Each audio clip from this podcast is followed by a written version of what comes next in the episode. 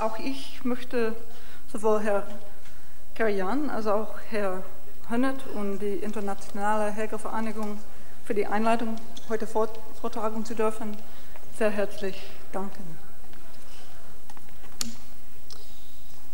Ein Hauptziel von Hegels Philosophie des Rechts ist es zu betrachten, wie ein besonderer Wille sittlich wird.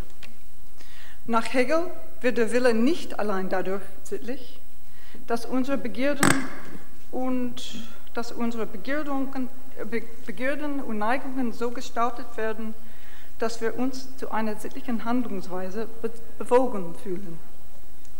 Nur das menschliche Tier kann sittlich werden. Und das, das menschliche Tier unterscheidet sich von anderen Tieren durch seine Fähigkeit zu denken.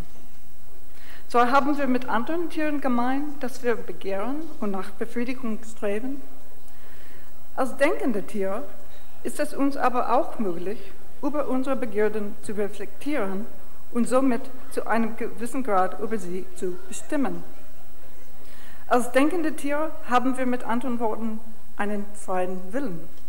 Wir werden dann sittlich, behauptet Hegel, wenn wir unseren Willen auf eine bestimmte Art und Weise einsetzen. Wir werden sittlich insoweit, als unser Wille unsere Freiheit realisiert. Diese Formulierung konkretisiert Hegel weiter.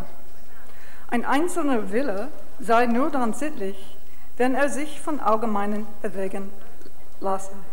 Zitat. Der sittliche Charakter weiß das Allgemeine als seinen bewegenden Zweck und erkennt seine Würde sowie alles Bestehen der besonderen Zwecke in ihm gegründet. Zitat Ende. Wie Hegel es hier beschreibt, ist der sittliche Charakter von Allgemeinen motiviert. Seine besonderen Zwecke sind in irgendeiner Form in Allgemeinen gegründet, wie er sagt. Diese Behauptung wird auch in anderen Stellen impliziert, beispielsweise im folgenden Zitat. Konkrete Freiheit besteht darin, dass die persönliche Einzelheit und deren besondere Interessen sowohl ihre vollständige Entwicklung und die Anerkennung ihres Rechts für sich haben, als sie durch sich selbst in das Interesse des allgemeinen Teils übergehen, teils mit Wissen und, Wollen, Wissen und Willen dasselbe, und zwar als ihren eigenen substanziellen Geist anerkennen und für dasselbe als ihren Endzweck tätig sind. Zitat Ende. Wie kann aber der besondere Wille die richtige innerliche Gesinnung erlangen, um das Allgemeine als seinen Endzweck tätig zu wollen?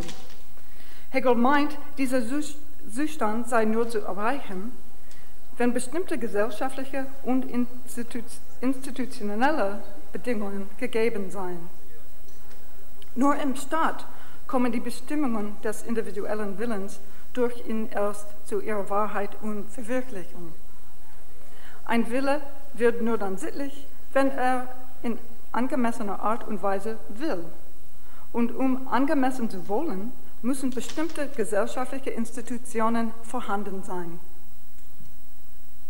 Natürlich stellt sich dann die Frage, welche Eigenschaften Hegel diesen sittlichen Institutionen zuschreibt. Teil seiner komplizierten Antwort ist, dass die richtige Art von Institution eine solche sein muss, der sich ein bestimmter Wille zugeneigt fühlen kann.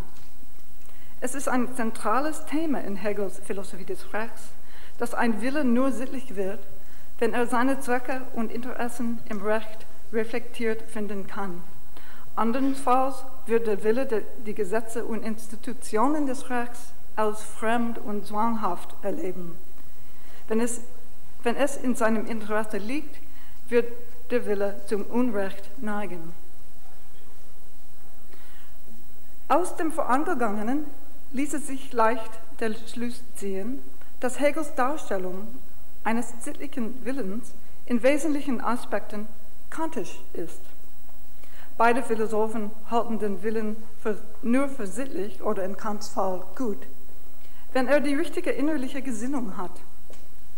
Beide behaupten, dass ein Wille nur dann die richtige Gesinnung hat und sein, seine Freiheit auf angemessene Art und Weise verwirklicht, wenn er das Allgemeine will.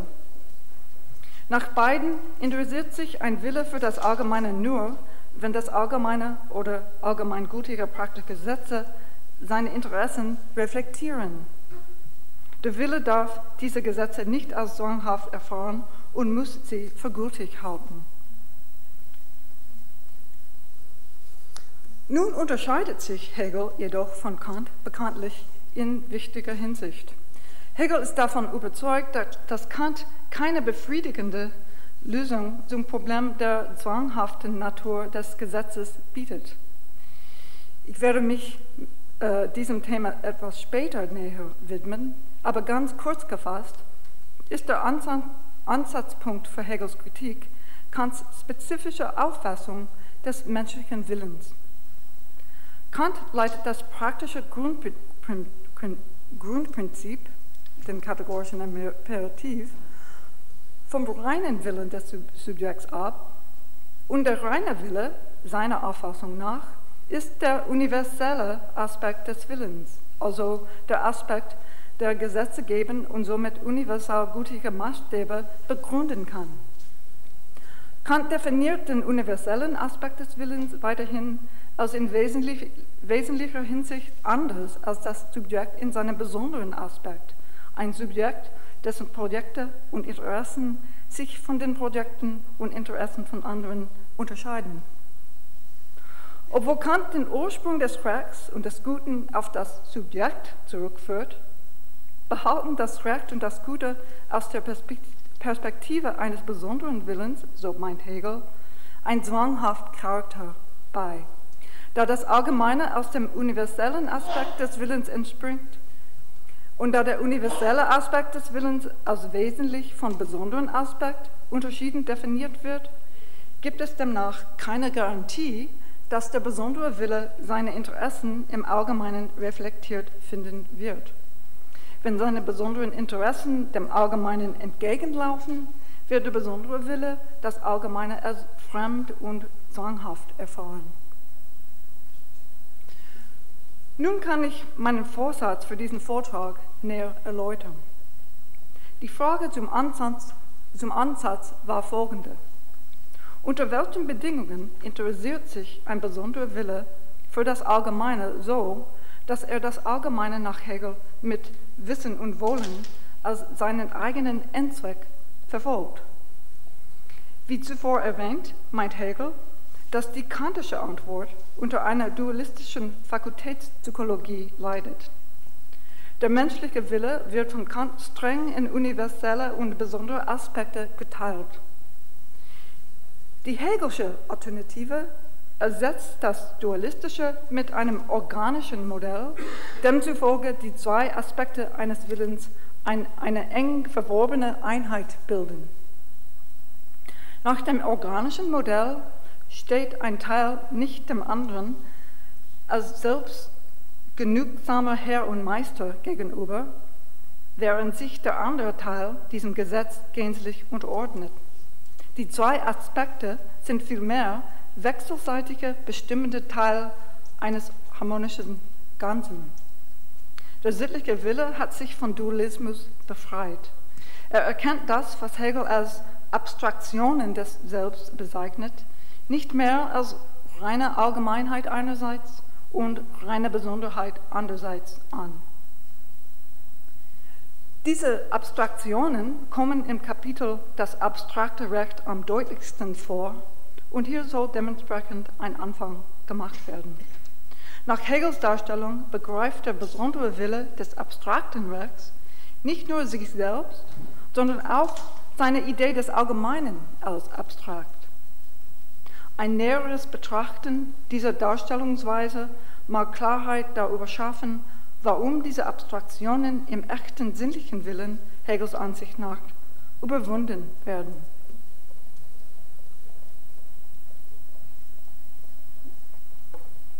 So erster Teil, das abstrakte Recht. In diesem ersten Abschnitt möchte ich auf folgende Fragen eingehen. Inwiefern so der Wille des abstrakten Rechts abstrakt sein?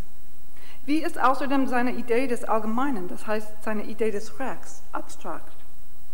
Anders ausgedrückt, Warum stellt Hegel die Beziehung zwischen besonderen und universellen Aspekten des Willens des abstrakten Rechts als eine Beziehung von Opposition statt Einheit dar? Betrachten wir zunächst, wie, die, wie der Wille des abstrakten Rechts sich selbst als einen besonderen Willen versteht. Als eine Besonderheit hält sich der Wille für etwas Bestimmtes durch seine einzigartige Kombination aus zufälligen Begierden, Bedürfnissen und Fähigkeiten unterscheidet er sich von anderen Willen. Der besondere Wille ist ein Tier, er bewohnt einen Körper und strebt danach, seine körperlichen Bedürfnisse zu befriedigen.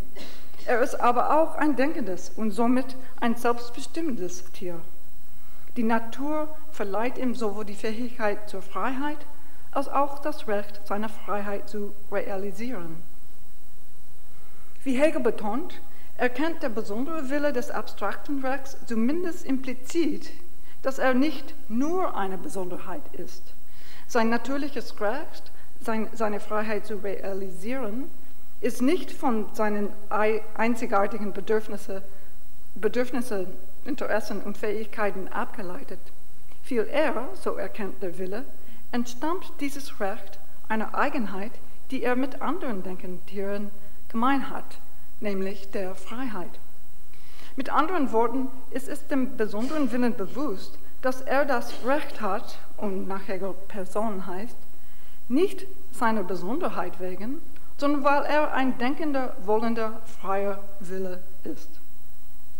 Doch obwohl das Recht eines besonderen Willens aus einer Eigenschaft entsteht, die er mit anderen besonderen Willen teilt, interessiert sich der besondere Wille des abstrakten Rechts nicht für diese Gemeinsamkeit. Gegen das Allgemeine oder den allgemeinen Aspekt des Rechts bleibt er gleichgültig. Seiner Perspektive nach dient das Recht allein seinen eigenen Ansprüchen um den rechtlichen Anspruch anderer kümmert sich der besondere Wille nicht. Er ist noch nicht bereit, das Allgemeine als solches zu wollen. In seinen Augen hat er das Recht und, Zitat, ein anderer die Pflicht. Zitat Ende.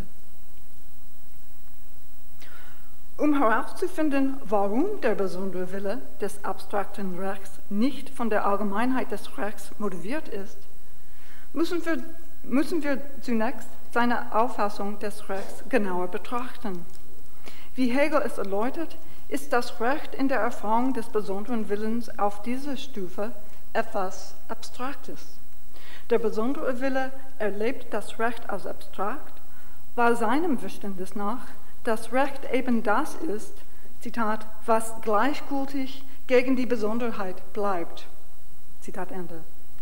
Aus dem Gesichtspunkt des abstrakten Rechts soll die Idee des Rechts die Bedürfnisse, Interessen und Begierden des besonderen Willens explizit außer Acht lassen. Aus genau diesem Grund gibt es keine Garantie dafür, dass ein besonderer Wille seine eigenen Interessen in der Allgemeinheit des Rechts reflektiert sehen wird. In abstraktem Recht reflektiert die Allgemeinheit des Rechts nicht den Willen als eine Besonderheit, sondern nur als abstrakt, das heißt als reine Unbestimmtheit. Selbstverständlich ist die menschliche Freiheit nach Hegel innerhalb des Systems des abstrakten Rechts nicht völlig realisierbar. Ein Grund dafür wurde bereits genannt. Aus der Perspektive des abstrakten Rechts hat der besondere Wille an der Allgemeinheit des Rechts kein Interesse. Der besondere Wille unterwirft sich dem Recht nur dann, wenn er dadurch seine besonderen Bedürfnisse befriedigen kann. Das abstrakte Recht ist aber auch aus einem zweiten Grund unzureichend. Nach Hegels Darstellung befindet sich der Wille des abstrakten Rechts nicht in einem, in einem Staats, sondern in einem Naturzustand. Dementsprechend existiert er auch außerhalb eines sittlichen Staats. Es fehlen sowohl unparteiische Gesetze als auch unparteiische und effektive Mittel, diese Gesetze durchzusetzen. So hat der Wille hinreichenden Grund, den Naturzustand zu verlassen. Nun sucht er ein adäquateres System des Rechts ein System, innerhalb dessen er seine Freiheit effektiver realisieren kann.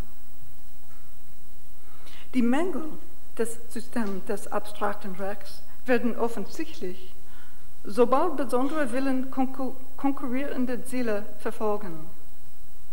Weil jeder besondere Wille nur sein eigenes Recht anerkennt, hat er keinerlei Motivation, die rechtlichen Ansprüche der anderen einzuräumen, besonders dann nicht, wenn die Ansprüche der anderen mit seinen eigenen Zwecken in Konflikt geraten. Da der besondere Wille im Naturzustand sich nicht auf unparteiische Gesetze und Richter verlassen kann, sind Konflikte letztlich nur mit Gewalt zu lösen. Deswegen bezeichnet Hegel den Naturzustand als etwas ganz anderes als einen Zustand der Freiheit.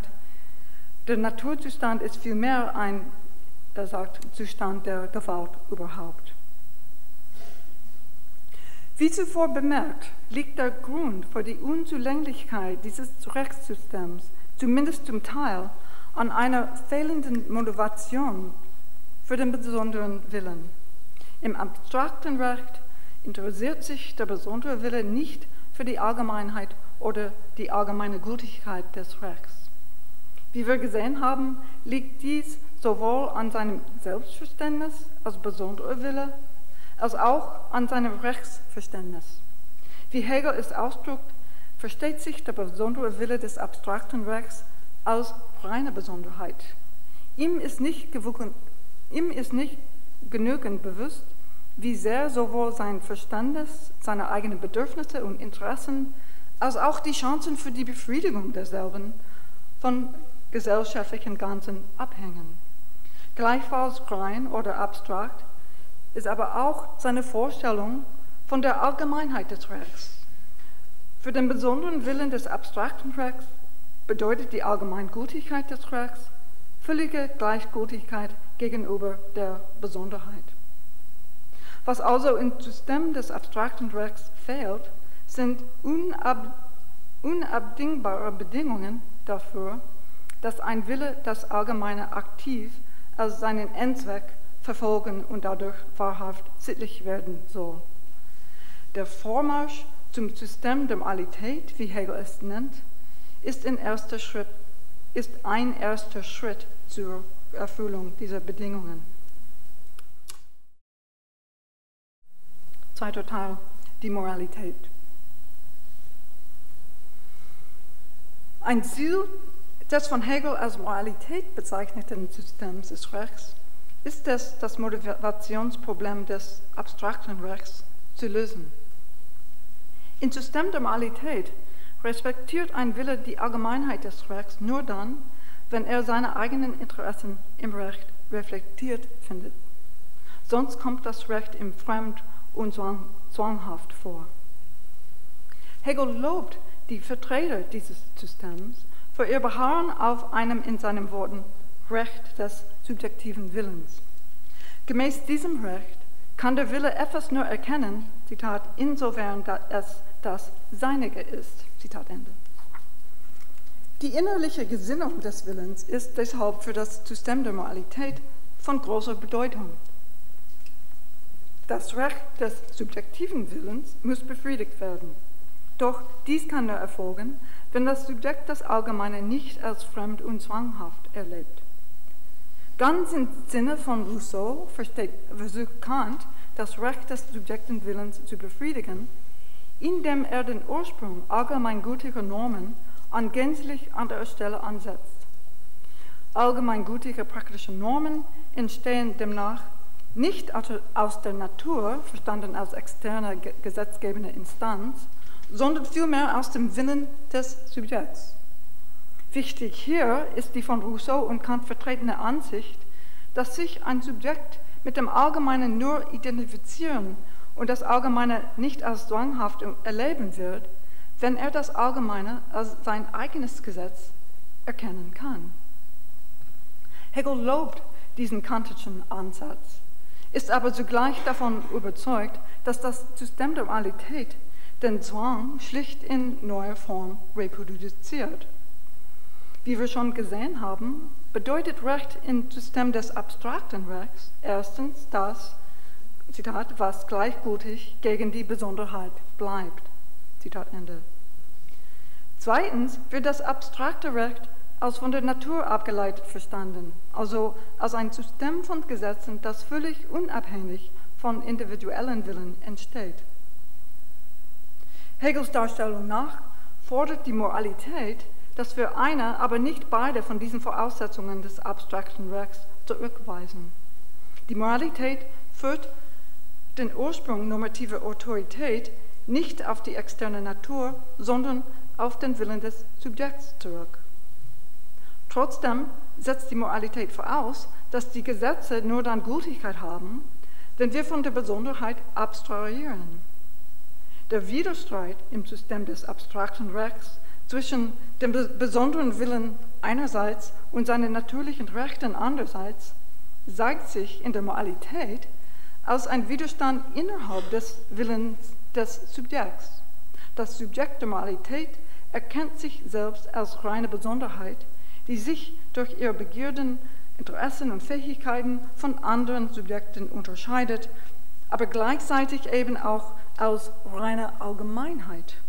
Neben seinen besonderen Eigenschaften besitzt es einen reinen Willen, der durch die Zwecke der Besonderheit nicht gefesselt ist, wie Hegel es ausdrückt.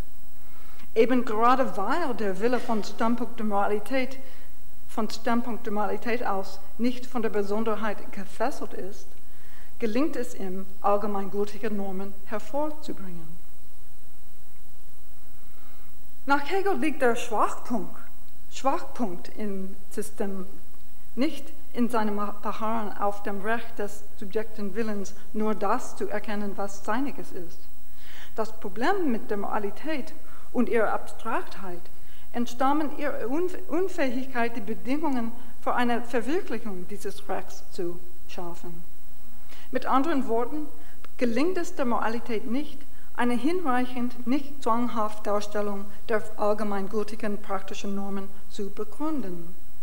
Davon ausgehend, dass das Allgemeine aus dem Teil des Willens entsteht, der explizit als Gleichgültigkeit gegen das Besondere definiert ist, sollte es uns nicht überraschen, meint Hegel, wenn der besondere Wille nichts von seinen Zwecken und Interessen im Allgemeinen wiederfindet. Wenn die Interessen eines besonderen Willens mit den Forderungen des Allgemeinen in Konflikt stehen, hat der besondere Wille kaum ein Motiv, sich diesen Forderungen zu unterwerfen. Das Allgemeine wird ihm fremd und abstrakt vorkommen. Hegels Verständnis dieses Systemfehlers der Moralität lässt sich vielleicht etwas griffiger erläutern, wenn wir uns in Bewusstsein rufen, dass der Wille als reine Besonderheit im System der Moralität bei der, also lass mich das wieder lesen, also Hegels Verständnis dieses Systemfehlers der Moralität lässt sich vielleicht etwas griffiger erläutern, wenn wir uns in, ins Bewusstsein rufen, dass der Wille als reine Besonderheit im System der Moralität bei der Erzeugung der allgemeingültigen Normen keine Rolle spielt. Wie Hegel es in einer Stelle beschreibt, von Standpunkt der Moralität aus ist es ja gerade der Kern der Besonderheit, dass sie, Zitat, von dem Guten unterschieden ist. Zitat Ende. Denn um das Gute zu definieren, abstrahiert das System der Moralität von aller Besonderheit. Das moralische Subjekt lässt sich nur von reinen Willen informieren. Der besondere oder subjektive Wille der Moralität, schreibt Hegel, Zitat, steht in einem Verhältnis zum Guten. Zitat Ende. Seiner Darstellung nach soll das Gute das Substanzielle sein. In der Moralität ist der besondere oder subjektive Wille noch nicht in das Gute, Zitat, aufgenommen und in ihm gemäß gesetzt. Zitat Ende. Anders ausgedrückt ist der besondere Wille aus dem Standpunkt der Moralität betrachtet nicht gut und wird es auch nie sein. Das Problem ist nicht, dass es dem besonderen Willen nicht möglich ist, sich von Allgemeinen leiten zu lassen oder seine besonderen Zwecke dem Allgemeinen zu unterwerfen. Also das ist nicht das Problem. Viel eher besteht das Problem darin, dass ein besonderer Wille nie die Quelle allgemeingültiger Normen sein kann. Das Gute kann von ihm also nie abgeleitet werden. Im System der Moralität sind die Zwecke des besonderen Willens ohne allgemeinen Inhalt. Der besondere Wille wird von dem Guten unterschieden, eben weil er sich als reine Besonderheit und deshalb als völlig anders als das Allgemeine versteht.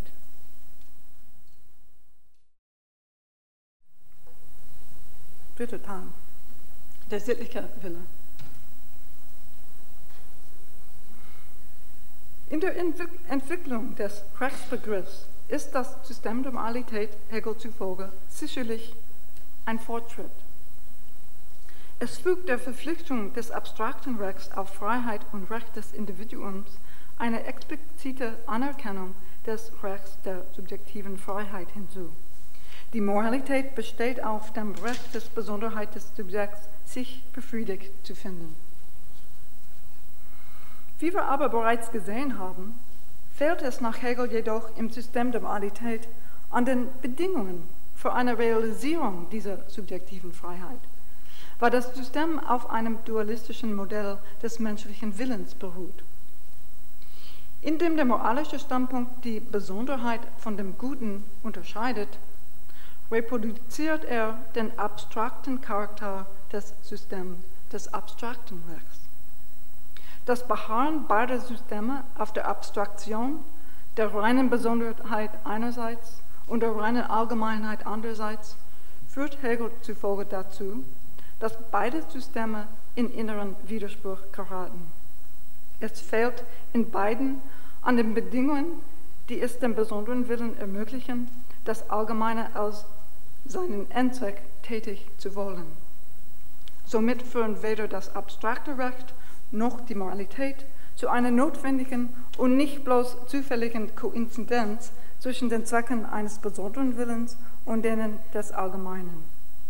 In beiden Systemen kommt dem besonderen Willen die Allgemeinheit des Rechts als nichts anderes als eine Einschränkung seiner Freiheit, das heißt als zwanghaft vor. Nach Hegels Erfassung sind demnach die Bedingungen für die Sittlichwerdung des, Werdung des Willens noch nicht vorhanden. Ich möchte hier betonen, dass Hegel zu keiner Zeit behauptet, ein Wille werde nur dann sittlich, wenn er auf die Befriedigung seiner Besonderheit versichte. Wie Hegel es in seinem Sittlichkeitskapitel beschreibt, so das Individuum sein besonderes Interesse nicht beiseite setzen oder unterdrücken. Stattdessen müssen sein eigenes Interesse, seine Befriedigung, Zitat, mit dem Allgemeinen in Übereinstimmung gesetzt werden. Zitat Ende. Nur dann werden sein Interesse und das Allgemeine erhalten. Im Zusatz von Paragraph 265 lesen wir, Zitat, Worauf es ankommt, ist, dass sich das Gesetz der Vernunft und der besonderen Freiheit durchdringe und mein besonderer Zweck identisch mit dem Allgemeinen werde. Zitat Ende. Hier lässt sich folgen, dass der Vormarsch zur Sittlichkeit erstens nur dann möglich ist, wenn der besondere Wille sich nicht mehr als reine Besonderheit versteht, die sich von Allgemeinen explizit absollen will. Kurz gefasst, muss der besondere Wille seine Besonderheit neu betrachten. Zweitens muss er einen neuen Begriff des Allgemeinen voraussetzen und sich hierfür von der Illusion befreien, dass das Allgemeine völlig in Abstraktion von der Besonderheit abgeleitet werden kann. Aus dem Vorangegangenen ließe sich der Schluss ziehen, dass ein Wille nur dann sichtlich wird, wenn er sich von beiden Abstraktionen, der reinen Besonderheit und der reinen Allgemeinheit befreit. Der sittliche Wille ist, Zitat, die Einheit dieser beiden Momente, wie Hegel es beschreibt. Dieser Wille ist, Zitat, die in sich reflektierte und dadurch zur Allgemeinheit zurückgeführte Besonderheit, Zitat Ende.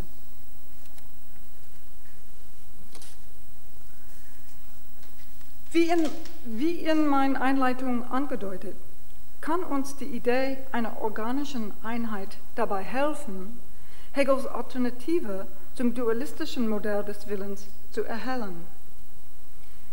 Wie kann ein Wille seiner Einsicht nach weder reine Besonderheit noch reine Allgemeinheit, sondern eine Einheit von beiden Aspekten sein? Die Idee eines Organismus, wie Hegel sie versteht, enthält, glaube ich, die Antwort auf diese Frage. Dass das organische Modell für Hegel von großer Bedeutung ist, zeigt sich, zeigt sich bereits in seinem Werk Glauben und Wissen von 1802. Hier betrachtet Hegel Kants Idee des Organismus bzw. Naturzwecks in der Kritik der Urteilskraft. Und hier werde ich äh, einige Sätze überspringen. Ähm, also die Teile und das Ganze eines Organismus stehen in einer Beziehung von wechselseitiger Kausalität, also nach Kant. Einerseits sind die Teile eines Organismus nur durch ihre Beziehung auf das Ganze möglich. Andererseits bringen, und jetzt ich äh, Kant zitiere, bringen die Teile desselben einander in, insgesamt ihre Form sowohl aus Verbindung nach, wechselseitig und so ein Ganzes aus eigener Kausalität hervor. Meiner Ansicht, meiner Ansicht nach birgt das Modell der organischen Einheit den Schlüssel zu Hegels Darstellung der Struktur, Struktur des sittlichen Willens. Der sittliche Wille hat sowohl universelle als auch besondere Elemente. Diese Elemente sind jedoch nicht nur verschieden, sie bilden auch in irgendeiner Form eine Einheit. Wie die Teile und das Ganze eines Organismus stehen sie zueinander in einer Beziehung wechselseitiger Kausalität. Eine wichtige Lehre, die wir aus dem Fortschritt des Willens von abstraktem Recht zur Sittlichkeit ziehen sollen, ist eben diese. Die Struktur eines sittlichen Willens ist nach dem Modell einer organischen Einheit gestaltet. Ursprünglich betrachtet sich der Wille als reine Besonderheit und er begreift den Ursprung des Rechts, den Ursprung des Allgemeinen, als ein unabhängiges System der Natur, dem seine Besonderheit gleichgültig ist. Doch mit jedem Schritt vorwärts zur Freiheit erfährt die, der Wille sein ursprüngliches Selbstverständnis mehr und mehr als abstrakt. Es wird ihm klar, dass das Allgemeine gegen seine besonderen Interessen doch nicht völlig gleichgültig ist. Schritt für Schritt verlieren die Kategorien der reinen Besonderheit und reinen Allgemeinheit an Gültigkeit. Wenn es dem Willen gelingt, die letzte Stufe der Sittlichkeit zu erreichen, im sittlichen Staat, erkennt er seine Beziehung zum Allgemeinen als eine Beziehung organischer Einheit. Im Bewusstsein des sittlichen Willens ist Recht nicht mehr fremd und abstrakt. Nun kann der Wille das Allgemeine als seinen Endzweck tätig wollen. Obwohl dieser Versuch, den Vormarsch des Willens zu beschreiben, selbst recht abstrakt ist, stellt er die Struktur, strukturellen Eigenschaften des von uns soweit skizzierten Vorganges in der Vordergrund. Dieser Aufsatz soll die Bedingungen hervorheben, unter denen ein Wille sittlich wird. In der Einleitung, in der Einleitung wird, würde bereits erläutert, dass ein Wille nur sittlich wird, wenn er sich von Allgemeinen bewegen lässt. Dies kann nur erfolgen, wenn der Wille seine Zwecke und Interessen im Allgemeinen reflektiert findet.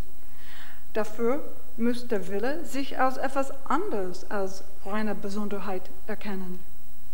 Ein besonderer Wille kann sich für das Allgemeine nur interessieren, wenn er versteht, wie seine Zwecke und Interessen mit denen von anderen eng verbunden sind.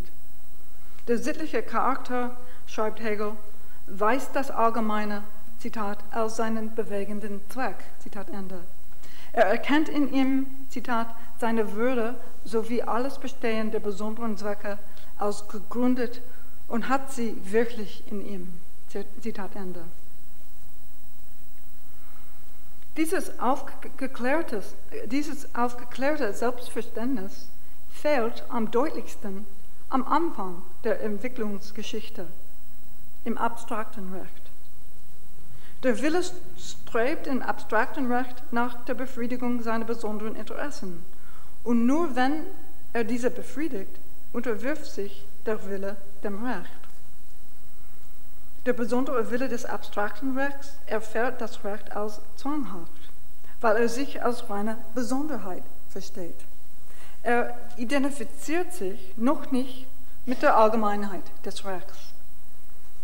Wie zuvor erwähnt, kann der besondere Wille des abstrakten Rechts diese Selbsttäuschung jedoch nicht aufrecht erhalten. Er kann diese Selbsttäuschung nicht aufrecht erhalten, wenn er eigentlich anstrebt, seine Freiheit zu erlangen.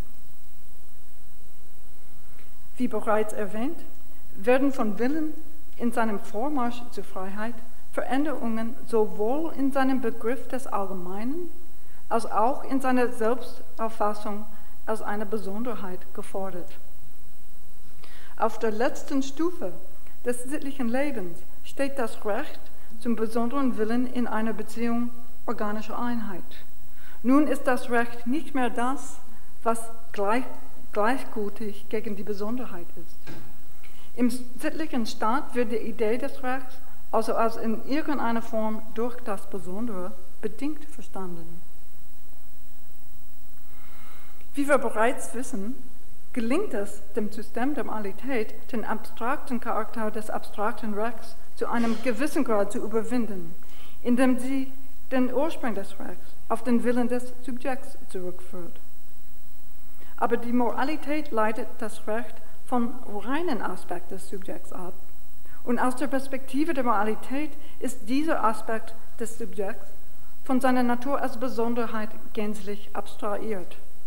Das Allgemeine bleibt also weiterhin fremd und abstrakt. Hier drängt sich die Frage auf, inwiefern das Allgemeine auf der letzten Stufe der Sittlichkeit nicht mehr fremd und abstrakt ist.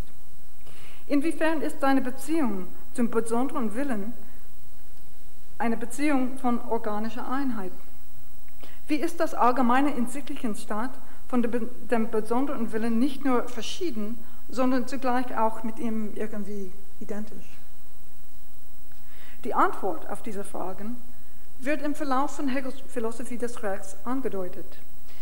Ebenso wie der Fortschritt im Vormarsch des Willens seine wahre Natur als Besonderheit enthüllt, so zeigt dieser Fortschritt auch die wahre Natur des Allgemeinen. Deshalb finden wir in diesem Verlauf Schlüssel zu Hegels eigener Vorstellung von der Natur und dem Ursprung allgemeingültiger Normen.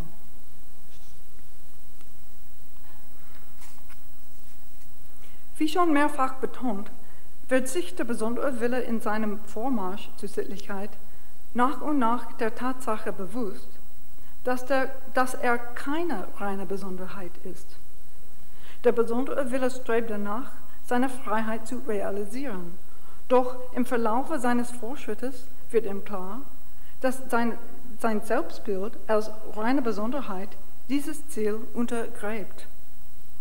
Hierbei sei betont, dass laut Hegel mit jeder Veränderung im Selbstbild des besonderen Willens ein dementsprechender Wandel seiner Idee des Rechts einhergeht. In dem Maße, dass der besondere Wille zunehmend erkennt, dass er nicht nur reine Besonderheit, sondern auch im Wesentlichen dem gesellschaftlichen Ganzen verpflichtet ist und dass seine Bedürfnisse und Interessen mit seinen Beziehungen zu anderen eng verknüpft sind, begreift er auch, dass das Allgemeine doch nicht fremd und äußerlich ist, sondern ein essentieller Anteil seines Wesens. Eine Analyse dieser Entwicklung ermöglicht also die wichtige Einsicht, dass sich, das ist ein Hauptpunkt meines Vortrags, dass sich die Idee des Rechts selbst fortentwickelt und diese Entwicklung findet zeitgleich mit der Evolution des Selbstverständnisses des besonderen Willens statt. Die Parallel, glaube ich, ist kein Zufall. Das Selbstbild des besonderen Willens wird in, dessen Idee des Rechts sowie den Institutionen, die diese Idee verkörpern, reflektiert und bestärkt. Hegel will, will uns jedoch auch überzeugen, dass die Idee des Rechts mit seinen verschiedenen Manifestationen auf die sich wandelnden Ansprüche des besonderen Willens reagiert. Die Idee des Rechts ist also nicht von Beginn an festgelegt. Ihre Variationen bzw. Ausdrucksformen, die Hegel als abstraktes Recht, Moralität und Sittlichkeit klassifiziert, werden zu einem gewissen Maß durch die Besonderheit erst bedingt oder erzeugt. Anders ausgedrückt sind die Idee des Rechts und ihre Institutionen in ihrer Existenz und ihren Ausdrucksformen auf die sich fortentwickelnden Forderungen und Interessen von besonderen Willen angewiesen. An der letzten Stufe der Sittlichkeit hat der besondere Wille diese Tatsache zu schätzen gelernt. Er erkennt an, dass das Allgemeine ein essentieller Anteil seiner selbst ist. Er begreift, dass das Allgemeine eben nicht auf ein äußerliches System von Naturgesetzen oder irgendeinen angeblich reinen Teil seiner selbst zurückzuführen ist, der von der Besonderheit gänzlich abstrahiert ist, sondern vielmehr auf seine zweite Natur und damit auf seine Besonderheit. Gerade weil der besondere, der besondere Wille auf der Stufe der Sittlichkeit das Allgemeine nun als wesentlicher Teil seiner selbst erkennt, erfährt er es nicht mehr als fremd oder zwanghaft. In meiner Einleitung habe ich mich auf Hegels Ausspruch bezogen, dass die Bestimmungen des individuellen Willens nur im Staat erst zu ihrer Wahrheit und Verwirklichung kommen. Ich hoffe, im Vorangegangenen deutlich gemacht zu haben, dass sich Hegels Lehre nicht auf die Behauptung reduzieren lässt, dass wir nur dann sittlich werden können, wenn unsere Einstellungen und unser Verhalten durch die richtigen Institutionen auf die richtige Art und Weise festgesetzt werden. Ich gehe davon aus, dass uns Hegel das Verhältnis zwischen besonderen Willen und der, und der unter Idee und den Institu Institutionen des Rechts anhand einer Analogie zu einem wohlorganisierten lebenden Organismus begreiflich machen will. Demzufolge sollten wir, so Hegel, auch erkennen, dass die Institutionen des sittlichen Lebens in den Anforderungen des besonderen Willens begründet sind. Mit anderen Worten, verdankt die Verwirklichung dieser Institutionen ihre Existenz zumindest zum Teil der Tatsache, dass besondere Willen gelernt haben, die richtigen Ansprüche zu stellen. Auf der letzten Stufe des sittlichen Lebens breiten sich die Begierden von besonderen Willens aus und schließen nunmehr die Rechte und Interessen aller Personen mit ein. Vielen Dank.